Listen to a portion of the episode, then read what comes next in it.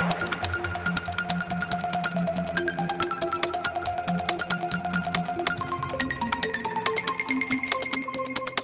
need to get ready because it's so unbelievable. It's going to seem fake, but I promise you it's not. Grace will vouch for me. It depends if you tell it right. There's no way not to tell this right. It is a storyteller's wet dream.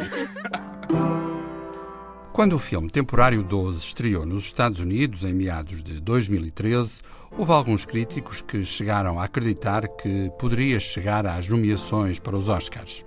Em especial para Brie Larson, notável na sua composição de uma assistente num centro de apoio a jovens com problemas de integração familiar e social. De facto, tal não aconteceu e o filme de Destin Creton ficou de fora. E é provável que o seu impacto, um pouco por todo o lado, tenha também ficado algo comprometido. Daí a importância do seu aparecimento em DVD. É um filme de pequena produção, pequeníssima, custou menos de um milhão de dólares, mas possui a grandeza de uma singularíssima viagem humana e humanista.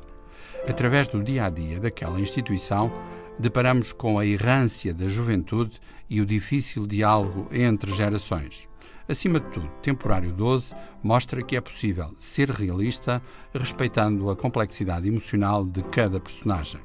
Não é todos os dias que deparamos com um filme assim, ao mesmo tempo tão discreto e tão intenso. Mace, I love you like a brother, but I gotta say that when it come to being discreet, you're a disgrace. I mean, he think we all don't know about him and Grace on the low, undercover trying to date.